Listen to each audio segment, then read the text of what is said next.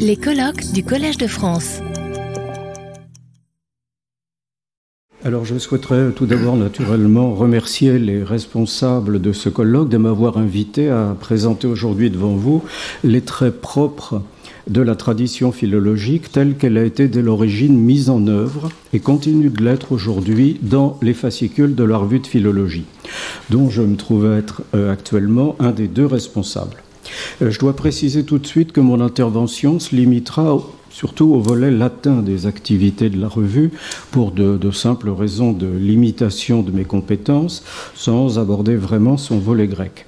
Bon, ce sera donc euh, en quelque sorte un exposé un petit peu hémiplégique, euh, si j'ose si dire. Alors c'est en soi intellectuellement fâcheux, mais en l'occurrence presque scandaleux, euh, puisque cette séance est présidée par mon collègue et ami Philippe Hoffman, qui règne sur l'hellénisme dans la revue. Alors, il me semble que la, euh, la situation d'une revue savante peut s'apprécier en général à partir de deux critères. L'un interne, l'autre externe. Le critère interne est celui du périmètre qu'elle définit elle-même comme devant être celui de son domaine d'activité. Le critère externe est celui de sa situation parmi les autres revues de même langue qui traitent du ou des domaines dont relèvent les articles qu'elle publie.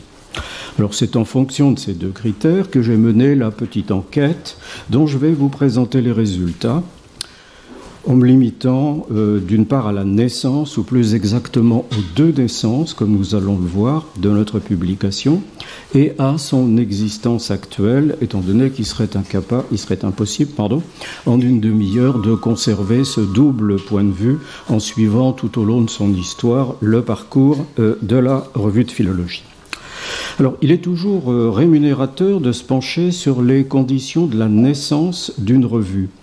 La nôtre est née au milieu du XIXe siècle, dont on sait qu'elle fut, qu'il fut justement, le siècle d'or des revues.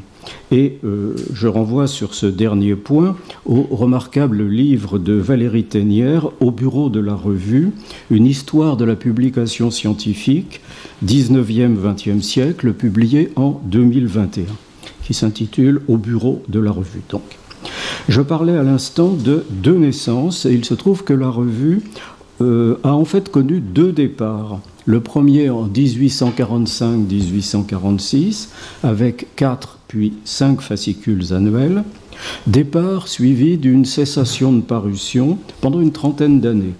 Et puis un second départ en 1877, inaugurant une nouvelle série. Alors j'ouvre ici une parenthèse pour indiquer que les, les de notre revue sont assez difficiles à explorer. En effet, l'éditeur commercial, la maison Klingsik, qui constitue désormais une division ou un département de la Société d'édition des belles lettres, ne possède pas d'archives de la revue, ni même une collection complète de euh, celle-ci. Ce qui fait qu'on doit travailler à partir des collections de la BNF et des ressources en ligne comme celles de Gallica, Numelio, ProQuest et RetroNews. Comme euh, le disait Philippe Hoffman à l'instant, le titre complet de notre publication est, dès l'origine, Revue de philologie, de littérature et d'histoire ancienne, ce qui donne déjà au lecteur deux indications. La première est que sa conception de la philologie distingue celle-ci de l'histoire et de la littérature ancienne, mais aussi qu'elle suppose que la philologie entretient avec ces deux autres disciplines des relations suffisamment étroites pour qu'elles puissent être traitées dans une seule et même publication. Le faux départ de 1845 nous a tout de même laissé un document révélateur dû au fondateur Léon Renier. Sous le titre de Préface, dans le premier numéro de 1845, c'est une déclaration d'intention et un programme qui fait lui-même référence à un prospectus, document commercial périssable portant à la connaissance du public l'annonce de la naissance d'une nouvelle publication, prospectus dont je n'ai pas pu retrouver la trace. Je tire de la préface de Renier les deux extraits suivants. L'accueil bienveillant que nous avons reçu des hommes qui occupent chez nous le premier rang dans la carrière de l'érudition, le concours actif qu'ils nous ont prêté, les nombreuses adhésions que nous avons reçues de Paris et des départements, nous ont prouvé que les études qui ont pour objet les langues, les littératures et l'histoire de l'Antiquité classique n'ont point cessé d'exciter en France un vif et sérieux intérêt. Alors un mot euh, rapide de commentaire. Euh, la formule les langues dans l'esprit de Renier, euh, précisée par de l'Antiquité classique, excluait les langues italiques, l'étrusque, le gaulois, les langues de l'Orient ancien, mais aussi le, le grec byzantin. Je reprends la citation. Nous publierons, disions-nous dans notre prospectus, des notices, extraits et collations de manuscrits grecs et latins, des mémoires sur des questions de philologie, de littérature et d'histoire ancienne, des inscriptions inédites ou des explications nouvelles d'inscriptions déjà publiées. Alors, ce second extrait introduit tout d'abord sous le terme de philologie, ce qui n'est pas pour nous surprendre, ce que nous désignerions actuellement comme la codicologie et l'egdotique, puisque ces deux disciplines se sont autonomisées depuis euh, le temps de Renier. Moins attendu sans doute a priori est la référence à des inscriptions, puisque la, situation du texte épigraphique, dans son unicité et son immédiateté, pour lequel la notion de transmission est le plus souvent inopérante, sauf dans le cas très minoritaire des inscriptions perdues connues uniquement par des copies médiévales ou renaissantes, situation, disais-je, qui semble entièrement opposée à celle des textes relevant de la tradition manuscrite, marquée par la pluralité et la successivité des supports. D'où l'existence de revues consacrées spécifiquement aux textes connus par les inscriptions. Mais il faut tenir compte de la personnalité de Léon Renier, qui fut un grand épigraphiste et qui occupa à partir de 1866 la première chaire d'épigraphie et d'antiquité romaine du Collège de France. J'anticipe un peu sur la suite de cette analyse des déclarations d'intention en signalant que dans le numéro inaugural de la nouvelle série en 1877, dont je vais dire un mot dans un instant, le premier article dû à Ernest Desjardins, qui deviendra à son tour en 1886 professeur d'épigraphie et d'antiquité romaine dans cette maison, cet article donc s'intitule Nécessité des connaissances épigraphiques pour l'intelligence de certains textes classiques.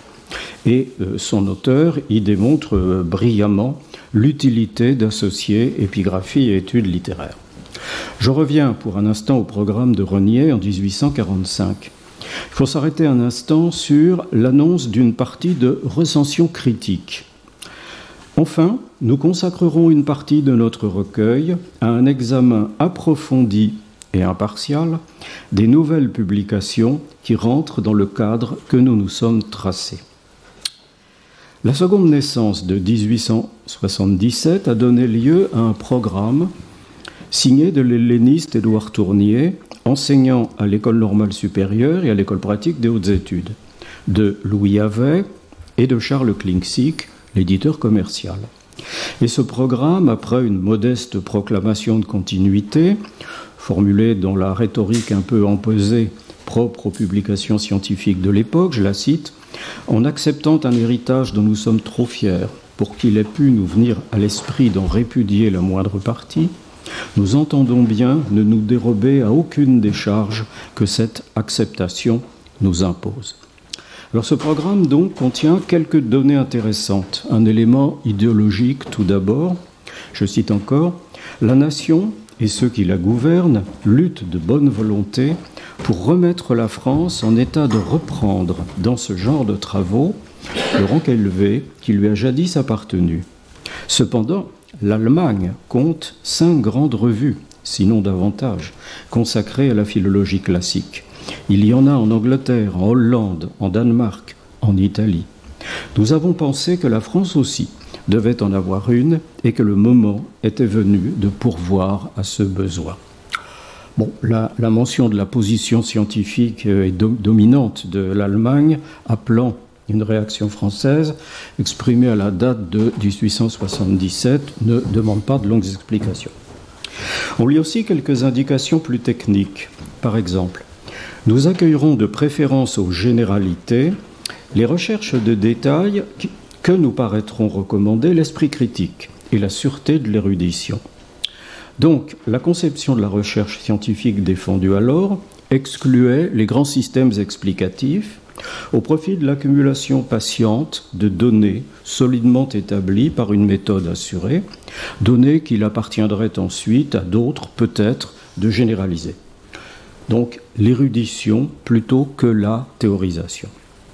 Je cite encore, à l'exception de la philologie proprement dite, presque toutes les parties de l'érudition classique ont dans la presse française des organes justement accrédités. Nous tâcherons que notre revue ne fasse double emploi avec aucune de ses aînées. Premier point relevé, une revendication de spécificité et d'autonomie pour la philologie proprement dite parmi les sciences de l'Antiquité. Revendication précisée un peu plus loin par l'indication de la place accordée à d'autres parties de l'érudition classique. Je cite, Si nous touchons à l'archéologie ou à l'épigraphie, ce ne sera qu'à propos d'inscriptions ou de monuments particulièrement intéressants du point de vue de l'histoire ou de la philologie. Il y a encore dans ce paragraphe, me semble-t-il, une idée présente en filigrane. Une revue naissante ou, renaissante, dans ce cas, prend place dans un système de revues préexistantes et doit se situer par rapport à elle comme dans une sorte de, de constellation ou de réseau. Cela rappelle, je crois, le critère externe dont j'ai parlé en commençant. Chaque revue ayant son domaine propre de compétences et d'utilité, elles ne doivent pas faire double emploi et se concurrencer. Ce qui implique que la revue de philologie comblait une lacune et que sa naissance était une, euh, nécessité, idée qui sera à vérifier. Ce texte liminaire fait état également d'un changement d'orientation concernant les recensions. Les livres nouveaux pourront nous servir quelquefois, alors de textes, je pense que c'est une faute d'imprimerie pour de prétextes, à des observations rectificatives ou complémentaires, et nous ne nous interdirons pas de recommander brièvement ce qui nous paraîtront mériter l'attention des professeurs et des savants, la distinction est savoureuse, mais les comptes rendus n'auront pas, dans notre cadre, de place réservée. La naissance d'une troisième série en 1927, sans qu'il y ait eu de euh, solution de continuité dans la parution, n'a été marquée que par une très brève note de la direction, signée des deux nouveaux directeurs, Pierre Jouguet pour la partie grecque et Alfred Ernoux pour la partie latine. Ces rédacteurs se bornent à souligner une continuité. L'esprit de la revue ne s'en trouvera pas modifié, écrivent-ils. Ils indiquent aussi le maintien du caractère international de la, publication et de sa large ouverture thématique. Elle restera, disent-ils, largement ouverte à toutes les collaborations et elle espère que les érudits français qui ont bien voulu jusqu'à présent lui assurer leur concours continueront de lui confier le soin de publier leurs travaux dans tous les domaines de l'Antiquité classique. En revanche, on note un nouveau renversement de doctrine par rapport à la vocation de la revue à pratiquer la recension critique. En 1927, les deux directeurs écrivent La nouvelle direction attache une importance spéciale au compte-rendu critique. Elle s'efforcera de faire examiner par des critiques d'une compétence reconnue tous les ouvrages importants et aussi tous les articles dignes d'attention qui lui seront adressés, même les articles. Et puis encore une chose, une nouveauté. Sous une rubrique nouvelle, notes et discussions, seront insérées de brèves notices, originales ou discutant des opinions exprimées par ailleurs sur des points précis de philologie ou d'histoire. J'en viens à présent aux critères externes et je vais envisager les deux premières séries de la revue de philologie, cette fois en situation. J'ai mentionné en commentant rapidement le programme de 1877 de Tournier et Havet l'idée qu'il suggérait d'une spécificité des revues dont chacune devait avoir son domaine propre sans empiéter sur celui des autres, puisqu'elle avait à répondre à un besoin qu'elle était seule à pouvoir satisfaire. Quelle était donc, en remontant jusqu'à la première naissance de la revue de philologie, la situation de la philologie classique du point de vue de l'édition périodique? La revue archéologique est née en 1844 et on doit être attentif à son titre complet et long. Revue archéologique ou recueil de documents et de mémoires relatifs à l'étude des monuments et à la philologie de l'Antiquité et du Moyen Âge publié par les principaux archéologues français et étrangers. Fin du titre. Son premier article intitulé Archéologie, signé de Charles Lenormand, est à la fois une analyse conceptuelle de la notion d'archéologie et un programme pour la nouvelle publication. Il y appelle certes, je le cite, à une alliance intime de l'archéologie et de la philologie, et il constate avec une, sorte d'envie la continuité de la science philologique de l'Antiquité à la Renaissance et à l'époque contemporaine, par contraste avec la naissance tardive d'une archéologie des monuments en tant que discipline autonome. Mais dans la pratique, on ne relève dans ce premier numéro aucun article méritant la qualification de philologique. Et cette revue n'était pas vraiment destinée à servir d'organe dédié à cette discipline. Son titre a d'ailleurs perdu toute mention de philologie à partir de la troisième série en 1883. La revue historique étant apparue en 1876 ne pouvait donc concerner que la nouvelle série. Et dans son premier numéro, elle indique que pour raison de richesse documentaire, elle s'intéressera surtout à l'histoire européenne, je cite encore, depuis la mort de Théodose jusqu'à la chute de Napoléon Ier. Quant au compte-rendu des séances de l'Académie des inscriptions et belles-lettres, la préface d'Ernest Desjardins, publiée dans leur première livraison, indique certes que la philologie relève du vaste champ d'études dont traite l'Académie, mais ces comptes rendus ne sont publiés qu'à partir de 1857. Plus délicat pouvait être le problème posé en 1845 à Léon Renier par le vénérable journal des savants né sous Louis XIV, qui dans sa visée universelle comprenait une section intitulée sous le numéro 2 Littérature grecque et ancienne littérature latine.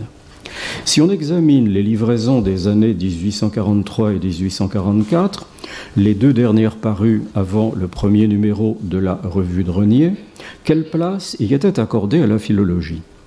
En 1843, on peut lire la recension critique d'une édition avec traduction de la poétique d'Aristote dans euh, un article de 17 pages. C'est un article d'une érudition solide qui inclut des discussions de leçons de manuscrits. Et d'autre part, la recension d'un volume de la Bibliotheca Scriptorum Graecorum de la collection Dido, plus quatre annonces de parution. Pour l'année 1844, dans la même section, on trouve un article d'une cinquantaine de pages, en trois livraisons, article de critique d'une édition de textes poétiques en latin tardif et médiéval, travail muni de notes érudites.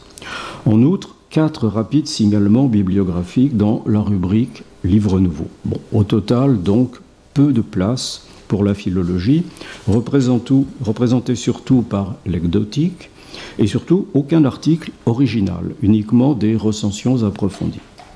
Il semble donc que l'on peut considérer comme justifiée la revendication d'originalité et de nécessité présentée par euh, Léon Renier. Cette rapide revue des déclarations d'intention des créateurs de la revue, avec un embryon de commentaires de leur texte, de même, nous a permis de voir quelles étaient les ambitions de euh, nos pères fondateurs et de ceux qui leur ont succédé au siècle dernier. Il est temps de nous demander comment nous gérons actuellement euh, leur héritage. Euh, je vais tenter de le faire en deux temps encore, en présentant ce que sont aujourd'hui notre périmètre et notre situation. Pour évaluer euh, l'actuel périmètre scientifique de la revue, j'ai pris comme échantillon les 25 dernières années de publication, soit la durée conventionnelle d'une génération. Du numéro 61, 71 pardon, 1 1997 au numéro 95 2 2021, publié en 2023, ce qui correspond à 164 articles latins ou gréco-latins. Cet échantillon n'est pas assez fourni pour, autoriser une analyse statistique valide, mais il permet néanmoins de distinguer de grandes tendances. Les catégories de classement auxquelles j'ai eu recours pour euh, ces articles sont assez grossières, je l'admets volontiers, et certains articles peuvent relever de deux ou même trois de ces champs disciplinaires. Euh, critique textuelle et commentaire littéraire, ce qui est un cas évidemment fréquent, ou critique textuelle et histoire d'où un, euh, total euh, supérieur au nombre des articles. Alors, je peux résumer les résultats obtenus de la manière suivante, en donnant donc, pour la linguistique latine ou gréco-latine, avec inclusion de la lexicologie et de la syntaxe, 45 articles, auxquels on doit ajouter 8 articles portant sur l'étrusque et les langues italiques. Pour le commentaire littéraire, incluant la métrique, la stylistique et la rhétorique, 42 articles. Pour l'histoire et la critique des textes, l'ecdotique, 35.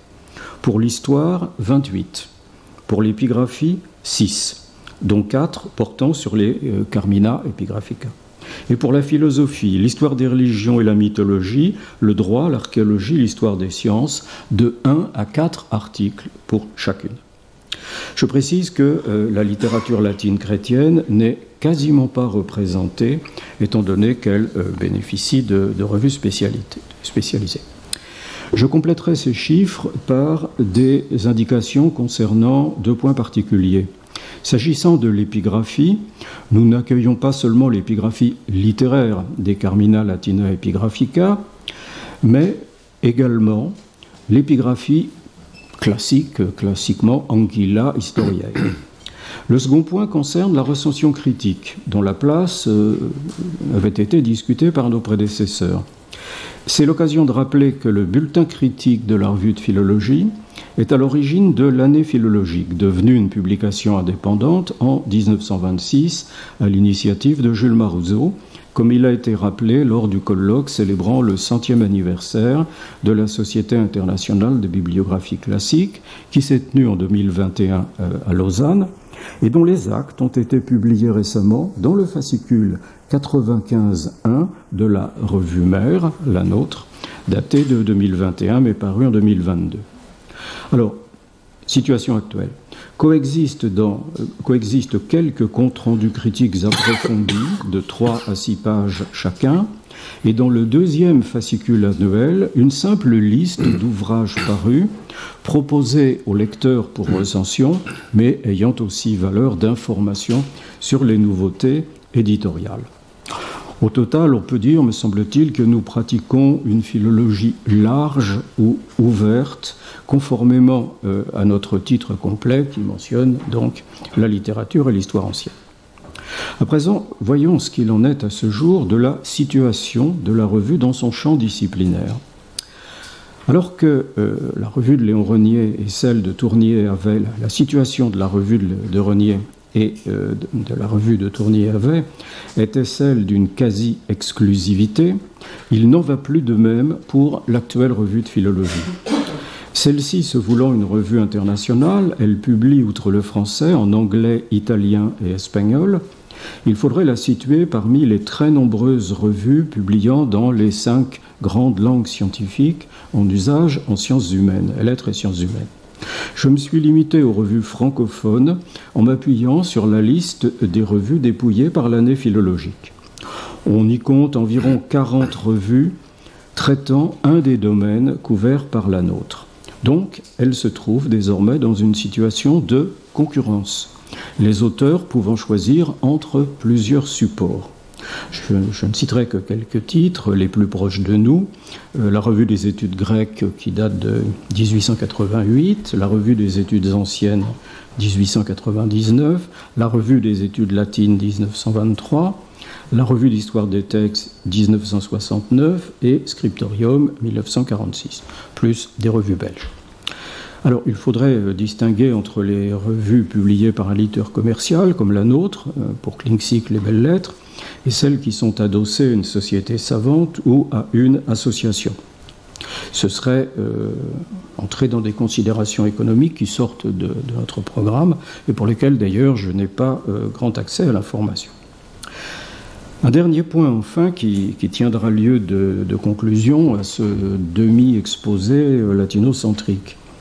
J'ai été surpris de ne trouver dans les textes des initiateurs de notre revue quasiment aucune prise de position théorique sur l'importance de la traduction en langue moderne des passages de textes anciens que les auteurs d'articles auraient l'occasion d'établir ou qu'ils utiliseraient à l'appui de leurs propos, alors que c'est une exigence que nous maintenons aujourd'hui encore bien qu'elle ne soit pas toujours bien acceptée ni même euh, bien comprise par euh, nos auteurs.